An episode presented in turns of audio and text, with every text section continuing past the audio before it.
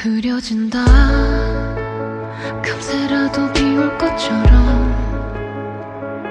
먹구름 낀 나의 얼굴이 습기로 얼룩져간다. 쏟아진다. 가슴마저 부술 것처럼 세차게도 내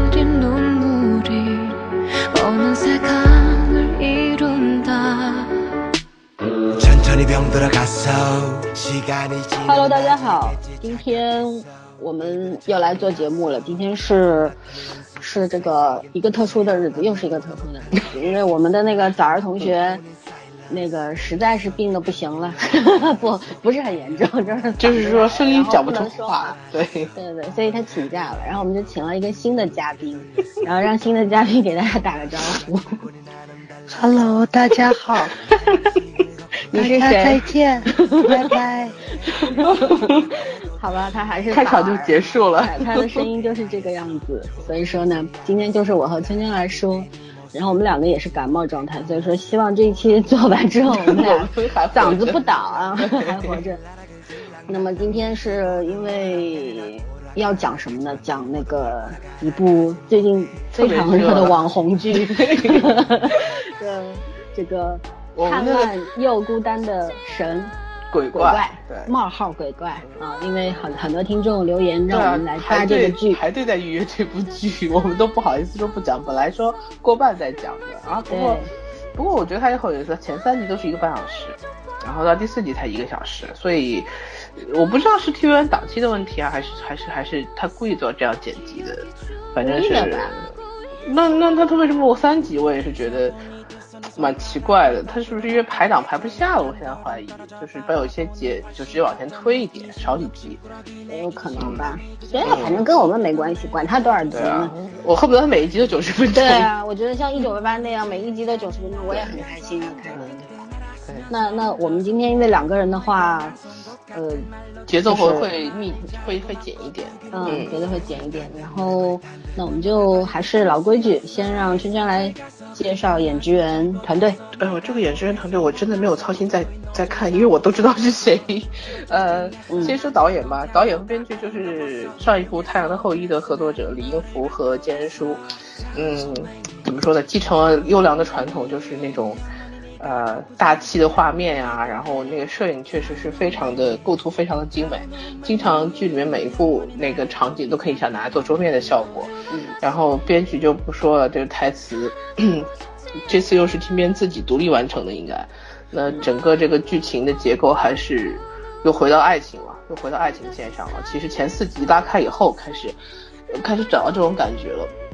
嗯嗯，然后那个，呃，我觉得俩人的默契度怎么说？这俩人都有点那个对称美强迫症，一个是在语言上，一个是在画面对，上。金边很喜欢排比句。对，而且他这前四集出现了好多同音词，就翻译的时候我是听懂韩语，但是翻译都会蛮尽责写了很多，一看就很刻意的同音词，因为他那个意思在句子里面可能带入的可以都可以讲得通，嗯。然后另外就是这个导演也现在，呃，我估计 TVN 嘛财大气粗，可能在预算上，因为他们上一部太后让 KBS 翻身了，肯定 TVN 也看到这个效果了，估计预算也卡的不会太严，嗯。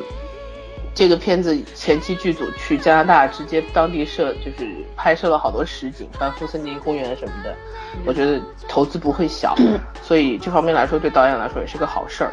就看他把那些场景做的，包括拍的那个效果，包括他们住的那个地方的一些就是陈设什么，都能看出来确实是实打实的那种真刀真枪的上了。嗯，我个人是还蛮喜欢的，而且它这个剧里面用了好多镜子，就是也也确实是很对称。我不知道为什么这个剧让我想起来想起来当年金边的秘密花园，呃，有一点点怎么说，可能在编剧的想象中有一点点和会会和当年就是毕竟人的思维是受限的嘛，会有一点当年的影子，但是又有他这些年呃成长之后的那个就是思路上的不同，这个到后面再说吧。嗯啊，导演和编剧就说这么多，然后主演四个主演现在是男一号演鬼怪的孔友，然后男二号演地狱使者的李东旭，嗯呃，女一号是金高银最年轻的，然后女二号应该是刘仁娜吧，嗯嗯，对，现在目前出场的这四个主要演员都算是老面孔了，除了金高银确实是这两年后起之秀嘛。嗯那孔友今年算是大火了一把吧，《釜山行》不管怎么说，确实是非常火。呃，让他本身已经就是他原来其实在韩国就很有名啊，他大家好像国内知道都是当年那个咖啡王子一号店知道他的。对，嗯，然后也是一夜成名的，属于很有型的，呃，那种型男，不算帅哥吧，算型男。我觉得算帅哥，但是长得不好看，就 是 帅是帅的，就是不英俊，就是丑帅丑帅，对对对。他也不丑，其实他也不丑，嗯。嗯，他还是挺韩国人的那种帅哥。反正他就是。有点脸短，但是呢，呃但是对但是整体效果很好，嗯。嗯，嗯，整体的气质也很好，气对场也气质身很强材，嗯，呃我是听传说中他当年那个他的后裔宋仲基的角色有有想要找的找过他，但是他可能是各种原因没有接嘛。嗯那我觉得这次金边能和他合作，应该也是圆了自己的梦想吧，因为金边的演员很挑剔的，这个我是听说过。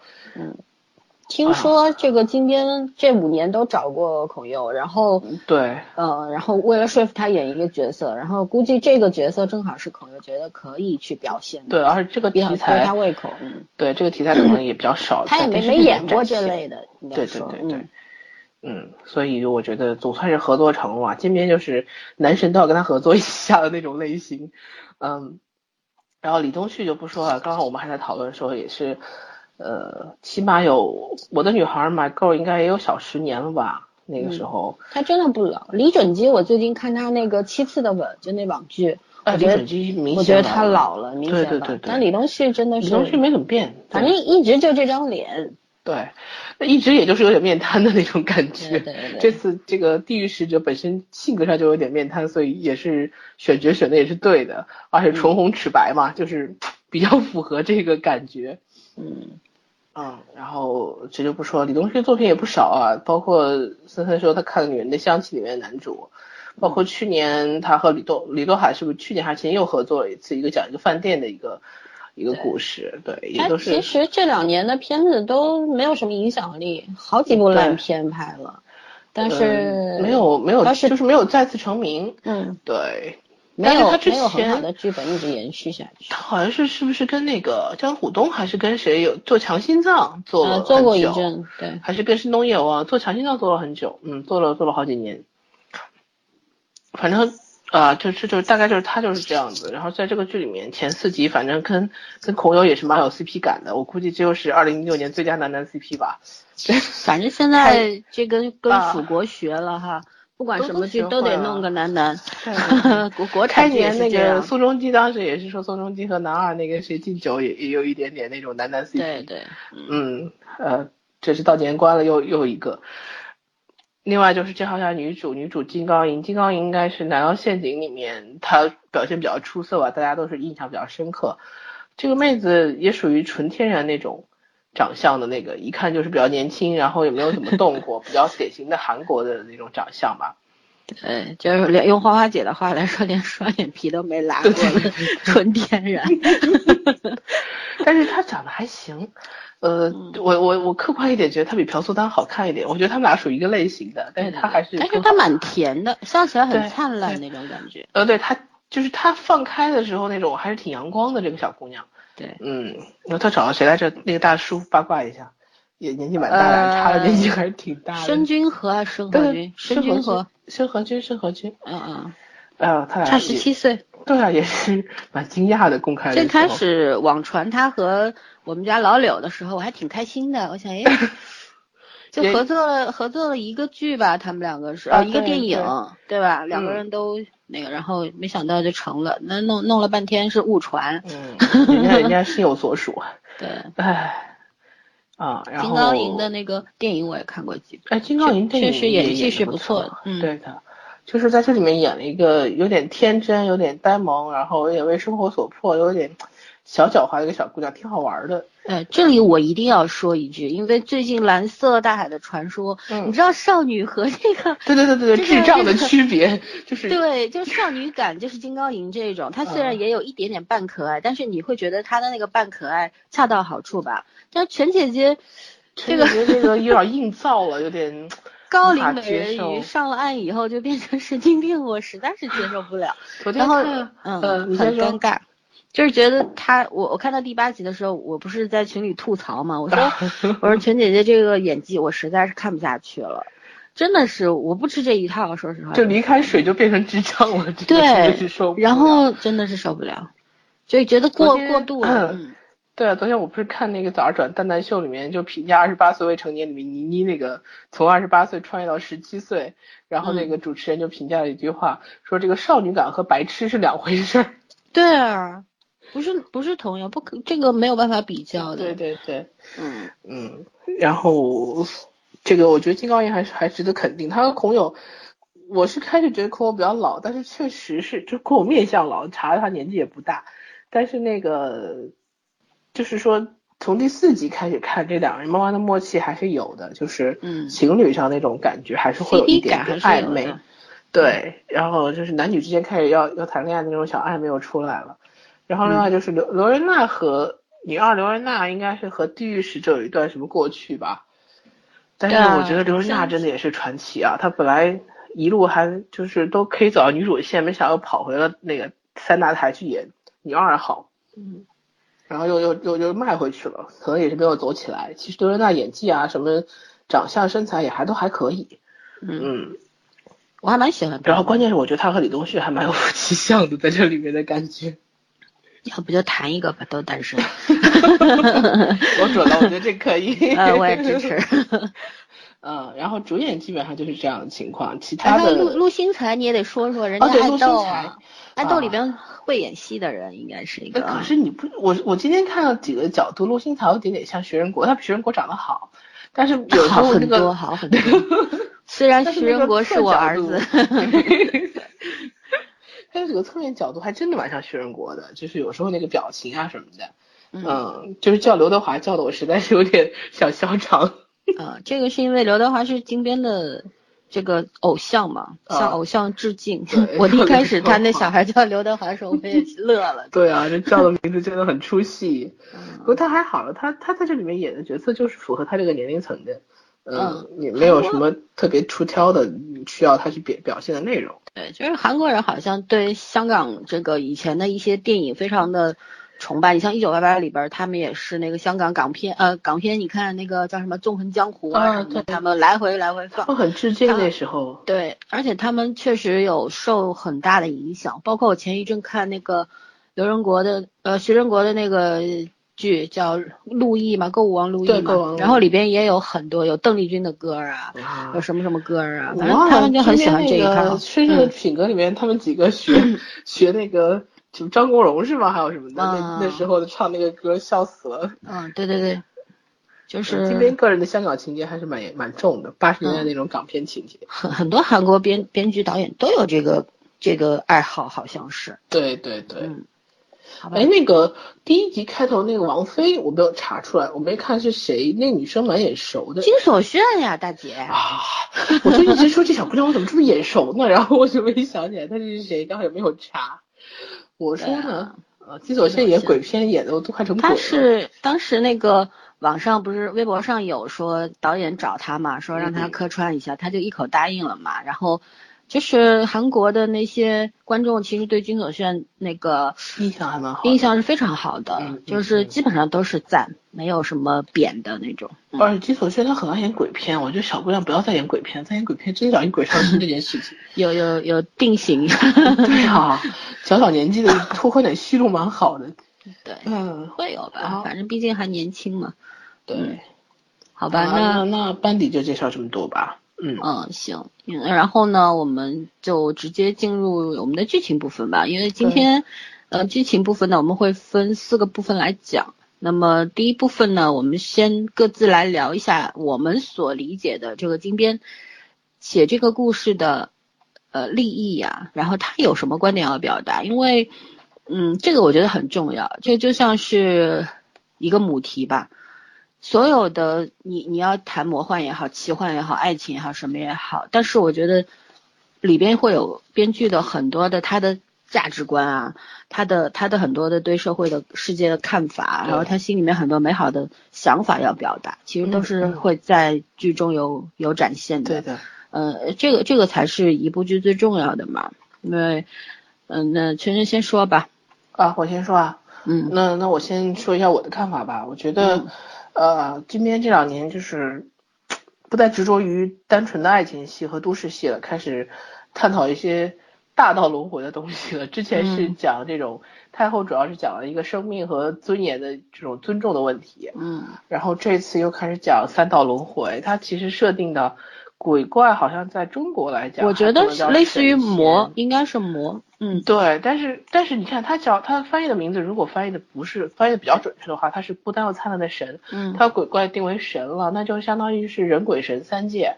嗯在中国讲人鬼神，神那是最高的一个境界嘛，嗯啊，然后人就是最普通的一个境界，鬼就是相对来说偏向于一个呃不太好的一个一个形容吧，我是这样认为的。但是但是这边从第一集里面，呃就很批判的，就很批判的一个态度去对神这个问题，嗯，就是说到神又自私，说他善又妒啊小之类的。气对，嗯。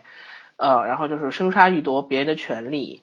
就是其实神一点都不好，就在是不好啊。他的这个中国的那个，神是最不好的。对中国神话故事里面神有几个好的呀，对吧？西方就好像统治阶层一样，对对对，他们就凌驾于一切之上，但是未必真的是公道的。嗯对，但是我就觉得，他就讲这个，其实你看到前四集看完之后，就感觉，呃，可能人是最最普通，但是人也是就是本性最懦弱的一个，嗯反而这里面鬼，呃，就是就是那些鬼怪可能活得更自由一点，活得更更单纯、更直接一点。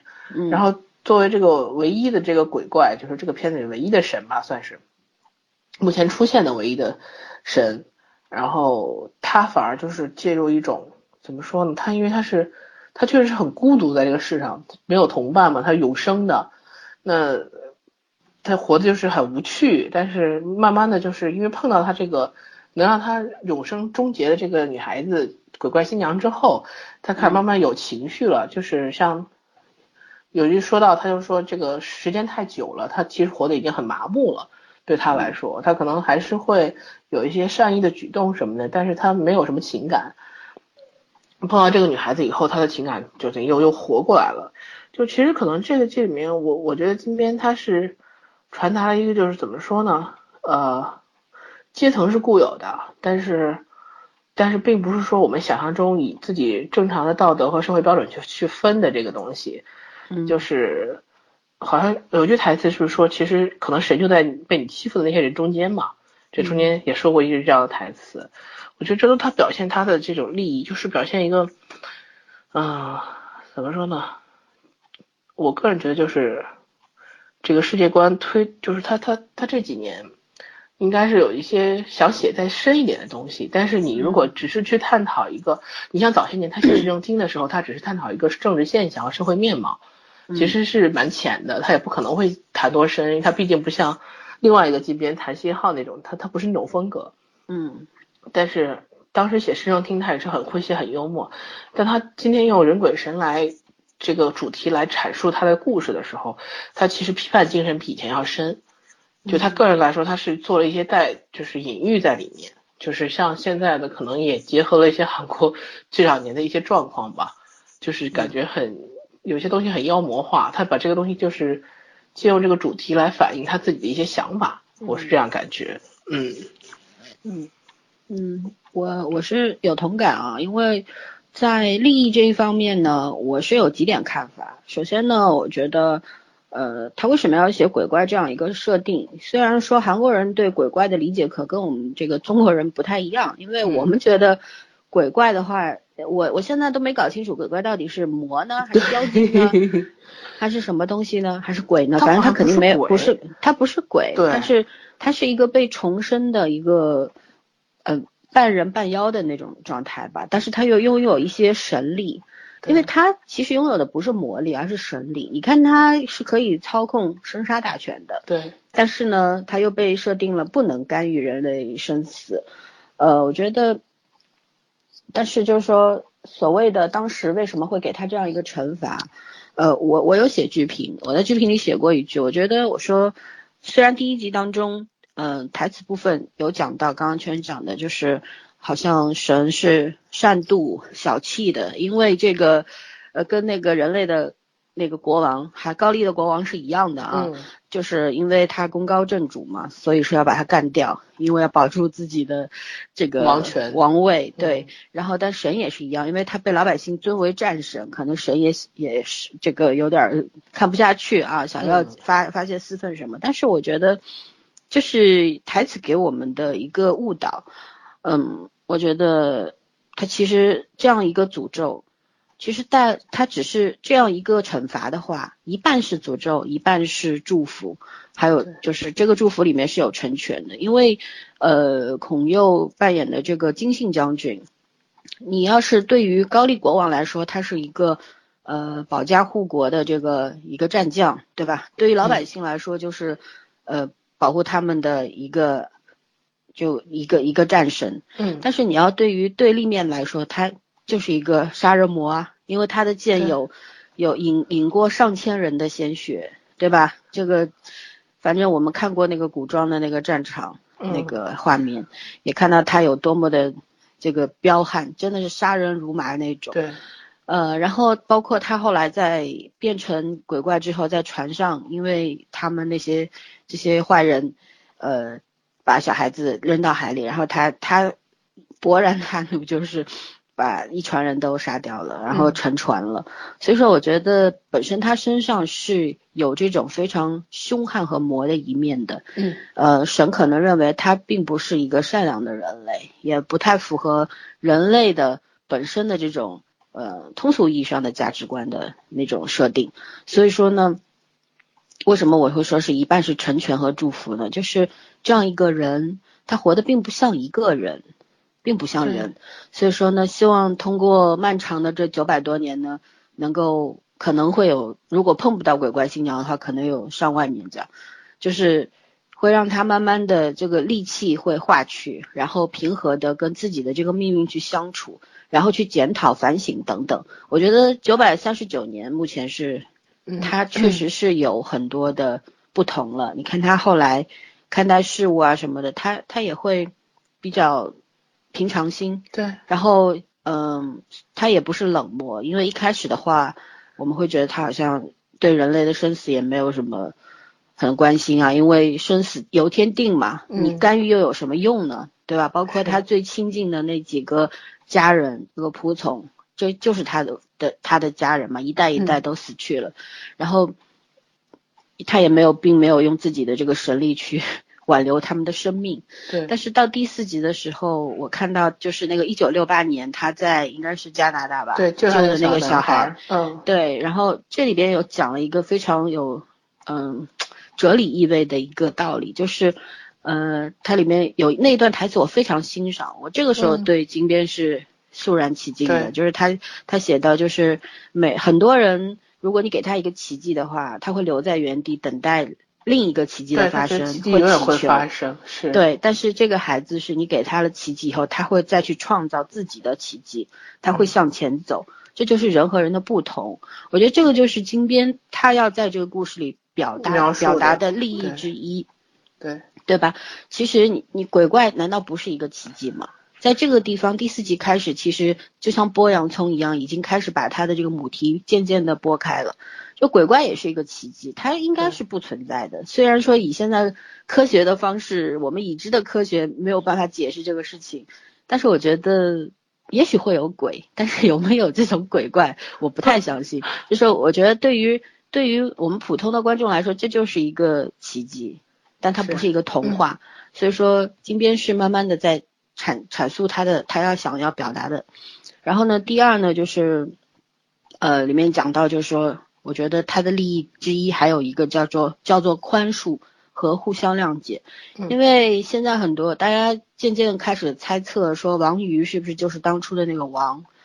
嗯，高丽时代的这个王，他为什么会要逼死金信将军？其实也是因为金信将军威胁到了他的王位，包括王妃的话，我猜可能就是金信的妹妹吧，应该不是应该不是是青梅竹马吧？我现在呃，不是青梅竹马，可我觉得应该是妹妹，因为她当时有一句台词说家人全部要死，然后应该会吧，按照古代这种帝王，就像这个抄抄家抄家的那种。对雍正还不是娶了年羹尧的妹妹当 当妃子嘛，对吧？那，这个很正常，就是说现在还没有，我们只是假设，假设这个妹妹，呃，也她她当时不是说说你不要管我。就是这个，如果我的命运是这样的话，那那我就选择这样，对吧？嗯就选择就接受慨然赴死。然后，呃，他他当时提着剑要上去的话，其实他是要是要是要弑主的，并嗯并没有那么高大上说哦，他他是为了怎么样，他是到最后实在忍受不了心里那个煎熬才会停下来。但是我们站在这个封建帝王的这个建制上面来讲的话，你说王有什么错吗？他他，因为我们众众所周知，就是高丽这个的王没有一个有用的，对不对？都是都是废柴。然后 啊，世宗大王还是挺有用的。呃是除了世宗，因为他建立了文字啊之类的啊。嗯但是嗯、我觉得就是作为一个国王的话，他不想被别人夺掉这个唯一的权利，是那他要杀掉这个金星也没什么，不对，没有什么对对，没有什么可以对错可讲，对吧？因为我们历史上也是，你唐唐王这个李世民登基之后，不是也干掉了他的很多亲信嘛，对吧？包括刘邦啊、朱元璋啊等等，有谁手上没有这个几百条人命啊，对吧？都是当年一块儿打天下的兄弟，所以这个无可厚非，没有什么可讲。我不觉得说这个网友做错，代表呃黑的那一方，然后金信将军就是白的这一方，这个没嗯不能以黑白论。但是呢，他们你看。故事的设定很巧妙，就是王瑜是一个失忆的人，失忆的呃这个地狱使者，他忘记他前世到底是谁了。对，在人然后游荡游荡。对，但是我们现在渐渐能看出，他可能就是当初的那个王。那么王和金信将军，也许曾经是很好的朋友，然后因为各自利益站的角度不一样，最后变成了这个互相伤害的立场。所以说呢。在这一世当中，两个人同居了，居然，然后，然后渐渐开始有友谊，就是相爱相杀的兄弟情谊嘛。他们做到最后，所以这个就是金边在表达他这个人和人之间或许是没有什么所谓的深仇大恨的，就有很什么东西是时间解决不了的。嗯，对，给你一定的时间长度的话，也许很多事情你都可以放下。呃，我觉得这是他要表达的另一个想法。所以说呢，如果说单纯的去看待《鬼怪》这部剧，有很多人可能会说啊，这就是一个披着魔幻外衣的爱情剧。我觉得并不是这样，爱情当然是这个剧的主题啦，但是我觉得隐含在这个主题之下有母题，那个这个观众一定要看清楚。然后讲到这个，呃，他包括他这个神的惩罚呢，还有一个很有意思的，我觉得这个是我讲的第三点，就是，嗯、为什么会有这个惩罚？这惩罚其实就是因为要让金信活成一个人，嗯，呃，然后其实是一个很浪漫的惩罚吧，因为当他明白什么叫爱情的时候，当他拥有爱情的时候，嗯、对方是真正可以让他安息的那个人。那这个时候他就要去做选择，我到底要死还是跟他继续生活下去？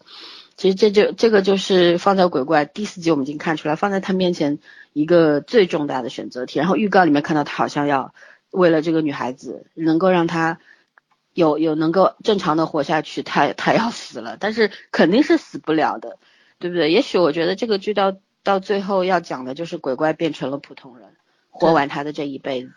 对，或者好的是他是重新投胎了，然后又那个什么，对重新相遇。对，嗯我更希望就是他能够就是在这个三十多岁的年纪做回一个普普通通人然后和和这个金高银妹子一块儿好好的一块儿白头偕老，共赴黄泉。我觉得这是最好的结局。当然，呃，希望是这样。所以说我我看待这个剧的话，我觉得。呃，就像《太阳的后裔》一样，很多人就觉得上来被《太阳的后裔》前两集给砸懵了，哇，好浪漫啊，好牛啊，对吧？男女之间这个互相的这个调情啊什么的，好像很勾人。但是真正金边开始讲故事，要讲阐述他的观点的，其实是从呃他们分手那一那个时候，对吧？嗯、开始讲，就是乔妹当时提出说说，嗯，这样我不能接受你的这个特种兵的这个身份，然后我我要活我自己的人生，从这个开始，他才会去讲他要表达的东西。所以说，金边是我为什么觉得他厉害？首先是因为他是一个不愿意停下脚步的作者，这个很值得人敬佩啊，因为他已经功成名就了。对，到到今天，然后他没有停下来，还是，他在挖掘他自己就是没有涉及过的那些地方。对他自己在内心也在在内内里在做一个深挖，然后也能够把它表达出来。就很多人可能内心会感知到很多的领悟，但是他说不出来，对吧？不能够传递给其他人，但是他能够在一个作品当中把他自己的很多的领悟作为观点表达出来，哈，这就是他非常厉害的地方。呃一个人上下求索，嗯，我觉得就是值得我们尊敬的。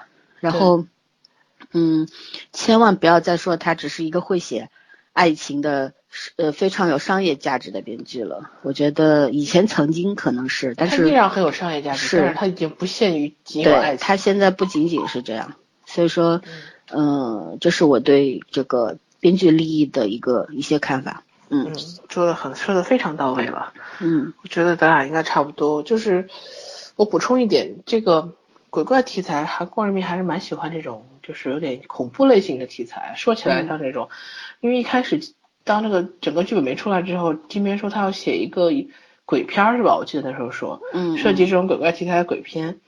然后我当时就心说，我说这剧我敢看吗？因为我是不看鬼片的人，看不下去。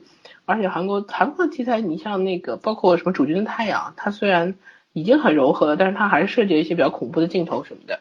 呃，我当时前几集挺吓人的。嗯我当时挺怀疑，就是我能不能看这个片子啊？我说我说一般来说金边不会，就是我还没有我还没有不看过金边的戏，嗯，但是我后来发现这个片子真的是 史上最温柔的鬼片了吧？目前最最吓人那个镜头就大概就是那个。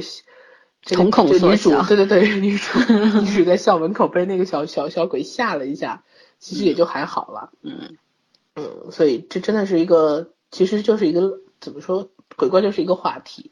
嗯我觉得这个标题写的“孤单要灿烂的神”，就说明他可能是这个孤单嘛，就是这个世上唯一的一个这样活着的人，大概。嗯然后但又灿烂，就是说，呃，女主也说了，说跟你这个经历相比，你的内心还是很阳光的啊，嗯就是说他这个是一个很善良，甚至后来可能是变成了一个，呃，就是有人的情绪的一个一个一个神。嗯嗯，就是真真真真正正的去体会到，就是感情这个东西，嗯，而不太像是他死时候那样的一个将军，怎么说，就像杀人机器一样。对毕竟在神的立场上来讲，众生是平等的嘛，不管你杀的是是什么人，那都是一条生命。对，嗯，啊，好了，那我补充就补充这么多。嗯，对，就是看待这个孤单又灿烂的神，这个呃孤单和灿烂，我觉得我的认为还还有 对还有另一层意思，因为呃不说神吧，就说普通的人类，每一个人其实都是孤单孤独的，对吧？寂寞是常常有的，但是孤独是如影随形，它一直在。所以说呢，每个人都是像我们年轻的时候，可能都希望活得五彩斑斓，越精彩越好。但是你到一定年纪呢，会觉得我比较享受孤独的一个人的那种人生那个生活状态。但是你孤独久了呢，又会希望生活能灿烂一点。所以人永远是很矛盾的。对，不停的摇摆。嗯，。对，呃，不停的分阶段嘛，人生分阶段。那所以说呢你，不是还说人人活着不就图个清静吗？我说也未必啊，有人就图着对图活个热闹你。一直清静的，你都都这个当尼姑和尚去了，对吧？这个呃也而且而且还真是深山老林里面的出家人，城市的都不算。所以说，嗯、每个人类其实都是这样，都是在孤独中渴望灿烂的人生一个经历。所以说，我觉得还有这样一层意思。嗯，对，嗯，那那我们现在下一个下一个讨论什么内容？就我们来聊一下，就是因为大纲是你写的嘛，嗯，你有讲到要聊一下这个这个亲情、爱情、友情线，对吧？对爱情线的话，就是这个呃女主和男主的这个爱情，然后还有男二和女二的这个爱情。我现在是觉得他设定的就是跨界了嘛，除了嗯有、除了亲情线没法跨界，因为只有人能生的人，人又不能生个鬼，但是偏偏是鬼救了这个小女孩儿啊，让她有了这个生命，所以其实我觉得这个这个设定就很有意思，嗯，就是这设定似乎是很违和的，就是。呃，我们来讲人人和鬼，人鬼殊途嘛，是不可能会有结果的嘛。嗯就是说，这开始就预示着一个悲伤的结局。其实，对，嗯，先讲先讲爱情线吧。其实其实这个剧有点不难不好讲在哪儿？它这个爱情线前四集刚刚展开，嗯就是它之前只是是一种阴差阳错的一种缘分，就是、你看呃小那个女主她她本来不应该出生的，然后、嗯怎么说就是呃男主是无意中其实是救了他妈妈，嗯顺手，男主当时是去去看谁转世的时候，顺手救了他妈妈，然后他妈妈当时怀孕，然后这个小姑娘也没有死，等于多活了九年，嗯，他妈多活了九年，最后还是死了。偷了九年的命，嗯，，对对，然后这个李东旭这个男二就是地狱使者，然后也是一直在找这个小姑娘，因为她也是遗漏名单嘛，她是不应该存在的人。嗯然后，但是这个小女孩就是因为她妈妈就是认识一个也是算是鬼吧，山神奶奶这种，我也很难界定她这个山神奶奶山神奶奶不是鬼，是妖吧是一个是一个神职，我觉得她是一个神职，她是最超脱的那个。她是，我觉得她其实三神奶奶就是金边啊，就是 这个编剧的角度，就是有点上帝之手的感觉，就是在操控这个对，这这个三界的这些这些关系。嗯。嗯，然后他就认识这女孩她妈妈，然后那个，因为他他能意识到这这这个小女主她妈妈有危险嘛，嗯。他当时还跟她说说，如果你真危险的时候，你就去祷告，也许就有一个哪个善良的神，嗯。一不小心就听到你的祷告了，然后就嗯。正好是被男主听到了，得有这样一层联系在里面，所以其实是男主救了女主的命，同时也救了他自己的命，因为他当时的信念是想死的，就是他他他已经孤单太多年了，他想死但是死不了，他必须有一个鬼怪新娘的设定，去把他剑胸口的剑拔掉，他才能转世脱生，就投胎去，就是大概是终结他这个永远不死的这个命运。嗯啊、所以他其实救了对方，也是救了自己。嗯然后等于是两人在误打误撞之间又碰上了。其实金边一直表达的东西就是一个缘分，一个缘分，一个因果循环。我觉得他始终在讲这个东西，就是你对别人好，你也就是可能就是对自己好，然后有时候就是一个举手之劳。嗯嗯嗯，就是刚刚讲到嗯、呃三婶奶奶的话，因为我看了一些关于这个剧的一些科普，因为我们一开始以为三婶奶奶是哪个山？是高山的那个山，其实它是一二三的那个三三神神奶奶哦，对，他是韩国人的，应该说是保佑孕妇、妇女和孩子的这样一个、哦一个神仙。然后呢，他是，呃，就说有点像我们这儿的送子观音那女种。性神职人员。啊对对对，然后呢，但是呢，他这个职责好像又有点复杂。你看他后面去拉拢，让那个男儿女儿见面之后，他他也是一脸怒气的啊。但是他那个妆容在那边，我们也看不出对他到底生气还是不生气，就是理解为一脸怒气吧。他当时那个就是你们你们应就是互相的地狱嘛，就是那种，因为你们前世的这个还没有了断，到今生来了断吧。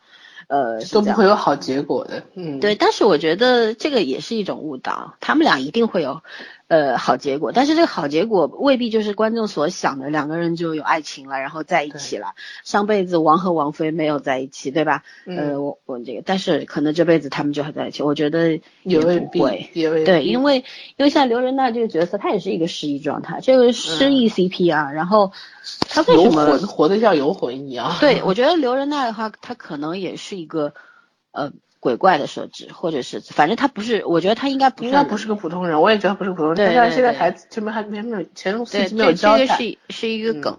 然后这两个人的话，假设就我觉得他们俩的角色可能会反转。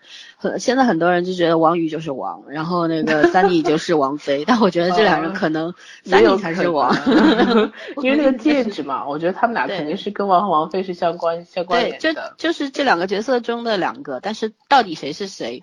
呃，我觉得如果金边够顽皮的话，可能会让他们身份互换，也没有什么不可以，对吧？更有趣嘛。然后对就是因为刘仁亮那个性格体现出来的好像更自恋一点，就那种。对，然后嗯，就是就说我觉得好的结局不一定是在一起，也可能是互相谅解以后分开，相忘于江湖，但是大家各自安好，也没什么不好，对吧？然后嗯当然在一起是最好的，我觉得他们俩很有感觉。然后金讲到这边金边个一贯一贯的结局就是在一起，很对少对会很少会给你拆 CP。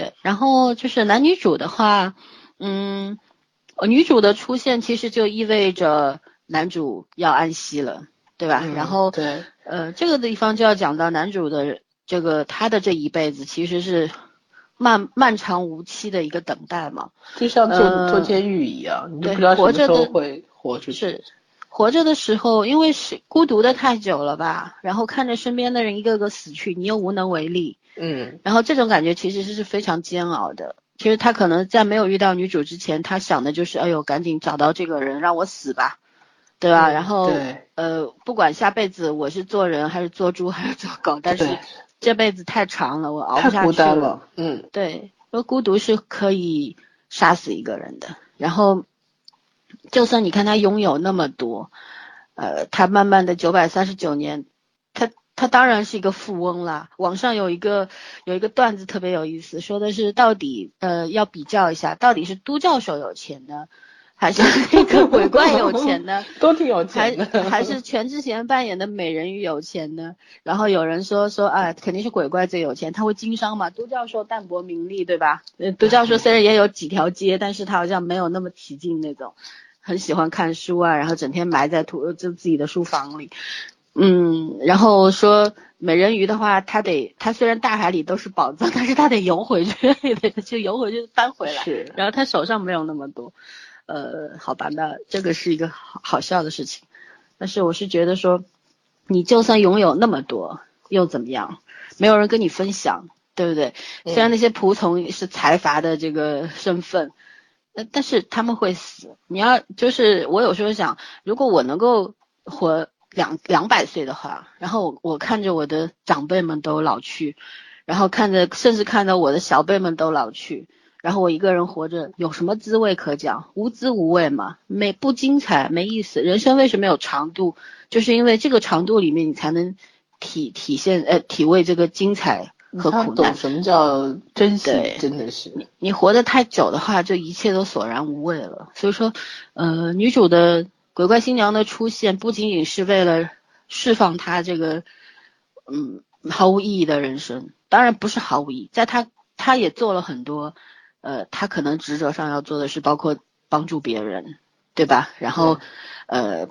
怎么样去惩罚一些恶人？第三集当中，他有惩罚那两个恶男恶女，对吧？让他们在一块儿死 在一块儿这种。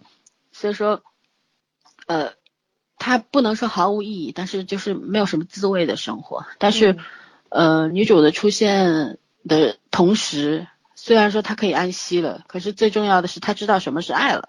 那当她知道是爱的时候，她就要失去。所以说她在死亡和爱情之间，她必须要做选择。所以说，这个爱情关系的话，如果她不能变成人类，或者是鬼怪新娘那个封印不解除的话，他们两个就是人鬼情未了嘛。可就是说，这个才是这个剧呃最大的看点，因为观众肯定会现在绝大部分观众肯定会在想啊，我我就要看看他们俩到底怎么样一个这样一个结局。但结局的话，大部分人都知道，金边不喜欢写悲剧，基本上就在一起。那么过程的话，才是所有人这个期待的。但是我是觉得说，呃，在这个爱情关系里面，嗯，也是在讲一个公平吧。因为我觉得今天在太后里边其实已经有展现了，你要爱情更重要，对方更重要，还是自己更重要呢？自己的人生更重要，还是怎么样？因为你看第第五第四集预告里面，就是第五集的预告里面，他好像要选择死嘛，因为因为这个女孩好像特别的，他想让他好好活着，所以他他选择死，不要跟他有牵扯，不要害他。对然后这是一种也奉没有献，估计也没那么容易，要不然后面还看什么？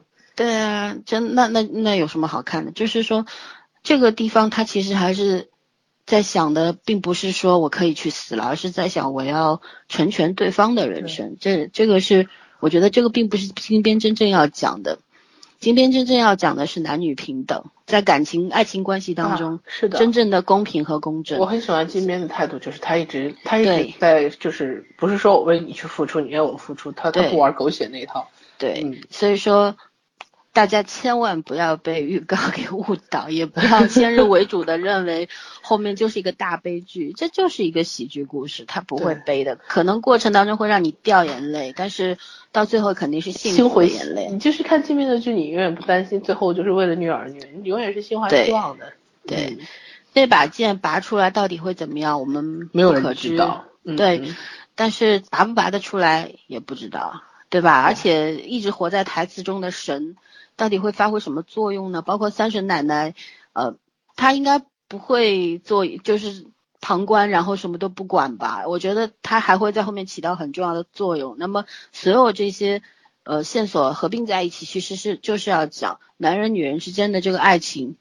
呃，之中两个人要承担什么样的一个角色？我觉得这个才是今天真正要讲的东西。包括男二女二也是一样的，上辈子没有了结，等他们回忆起上辈子的时候，可能他们回忆的时候已经是互相谅解的状态了，不会再有恨或者怎么样，因为曾经的事情都几百年前就烟消云散了，对吧？还没有必要再留到现在。所以说，这两个人到最后，我觉得也会体现到。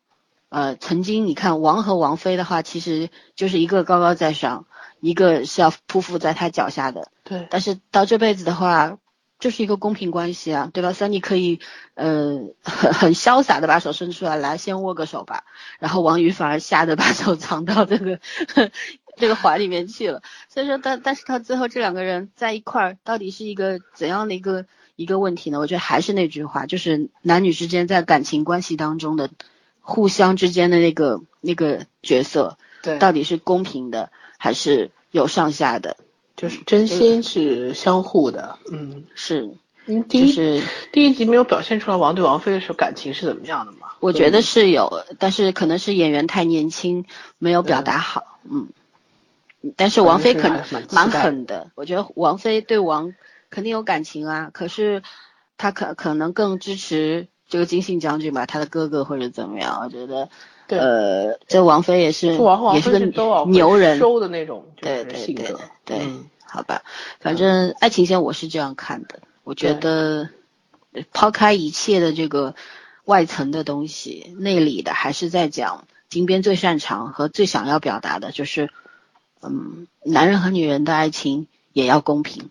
哦，我特别喜欢金边的这个态度，就是你刚刚也说了一下。就是都教，包括那个，那那个叫什么？那个，呃，杜杜杜教授，就是那，就那个编剧的本子，他他写的更多是一种设定，但是金边金边的人设就永远就是比较接地气、很鲜活的。你哪怕是一个鬼怪，你也需要活下去嘛，对吧？嗯，就他没有是就是没没有怎么说那种金手指的设定，就是一下就什么都有，就是无所不能的那种。他没有，他所有的东西就是很很人性化的。对，就是没有无所不能的神，也没有无所不能的鬼怪，因为对对人也没有那么弱。其实人可能跟神和鬼怪比的话，当然没有神力啊，没有法力啊什么的，可能很多是要通过自己的努力，通过时间才去得到。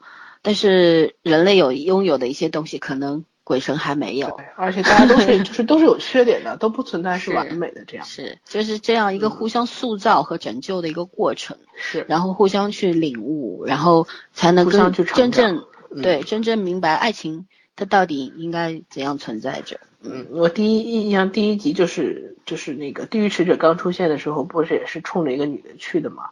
嗯，当时那个女的也是估计被人害了，然后在那个后备箱里面，估计听起来是感情纠纷嘛，嗯、应该是跟感情有关系。然后他就是让他喝，我们现在应该叫黄泉路上那个孟婆汤，对，那那杯忘，情水，忘情水。嗯 然后那那个女当时就问那个地狱使者，如果不喝会怎样？我很喜欢那句台词，那个地狱使者说会后悔没有喝下去。嗯对。然后不管怎样的后悔，我都希望你把它留在今生。对啊，就是你既然决定离开，就是离开这一世，你就全部重新来过嘛，好或者不好的东西都都忘掉。恨有什么意义呢？就是人活着也会到，我们也会慢慢明白，你曾经的那些恨啊怨呢，他也不可能长久的存在这，会存在着你的你人生当中，嗯，对吧？你你的执着只能害了你自己，也会害了对方。有时候恨不恨的，何必呢？能够过就过去吧，能够放就放下吧，就是这样。就是后来鬼怪说那句没有持续千年的悲伤啊，也没有持续千年的爱情。嗯，但没有持续千年的悲伤是他自就是，呃，是是一种设定，但是有没有持续千年的爱情，应该是金边想表达的吧？就是，嗯。呃，总有一些总有一些人是可能是真的很执着，嗯，但是过于执着的人，其实也不会幸福，见。他身边的人 也不会幸福。对，就是把把自己的执念带进去，带给每个人，对，嗯、而且爱情线这一方面，我觉得就是就是其实这两对人啊，我还补充一下，就是你看鬼怪的这个鬼怪新娘，她是在最恰当的时候出现的，因为当鬼怪呃平静了之后，他他的那个处事。就是并不是说随波逐流，而是他在等待的过程中学会了很多很多，也知道了自己应该做什么，怎样去帮助人类，怎样去惩罚恶人，对吧？他也得知了很多之后，他才会去呃，当这个姑娘出现的时候，他才他也会彷徨或者怎么样，但是他还是会去安然的接受这个命运的命运的安安排，对，是在最好的时机出现的，嗯也是在这个姑娘，你看她是一个从小就是与众不同的人，普通的人类的话要吓都吓死了，管你有没有钱，你是不是人呢？我怎么会跟你在一起？但是她就是一个从小就是跟鬼一起长大的人，她她的朋友都是鬼，那所以说她不在乎，这就是一个最恰当的人在最好的时机出现了。然后嗯男二女二的话，就是你刚刚说的，没有持续千年的这个怨恨和爱情，两个人曾经是一对，今生也许还会成一对，但是曾经的爱和恨它不会延续下来，你所有拥有的是在你失忆之后重新开始的。其实所谓的失忆也是一种重生吧。